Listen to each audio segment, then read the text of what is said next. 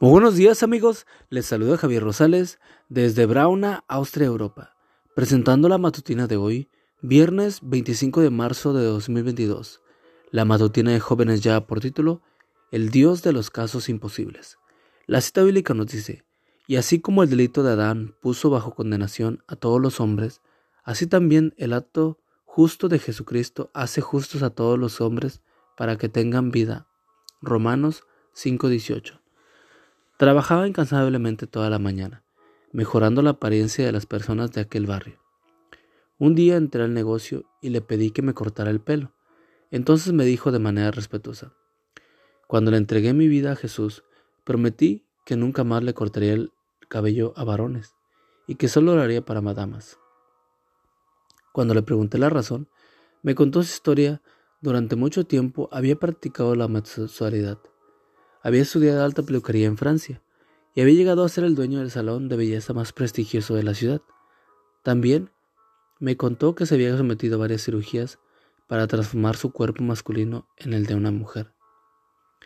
Durante mucho tiempo trabajó casi exclusivamente para la comunidad LGTB y por supuesto prefería trabajar con varones. Un día, mientras estaba solo en casa, sufrió un accidente cardiovascular. Mientras sentía que la vida se le escapaba allí en el piso, entendió que su vida no había sido la mejor y que si moría allí se perdería eternamente. Entonces le pidió a Dios una segunda oportunidad y le prometió abandonar ese mundo y dejarlo todo para dedicarse a servirle. Perdió el conocimiento y lo próximo que supo era que había despertado en el hospital. Una persona que había ido a cortarse el cabello lo encontró y lo llevó a la sala de emergencias.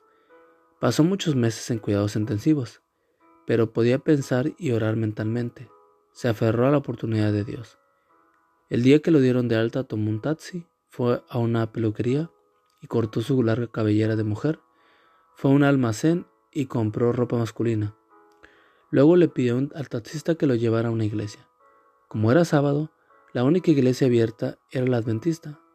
Asistió al culto. En la tarde contó su testimonio y pidió ser bautizado. Hoy le sirve al Señor de manera incansable, agradecido por la oportunidad de salvación. Dios es experto en cambiar vidas sin remedios y convertirnos en objetos de su amor. Pedro dice que Dios nos ha rescatado de la vida sin sentido que heredamos de nuestros antepasados. Primera de Pedro 1.18. Hoy Dios te dice, quiero mostrar por medio de ti el alcance y el poder de mi plan de mi salvación. ¿Me lo permites?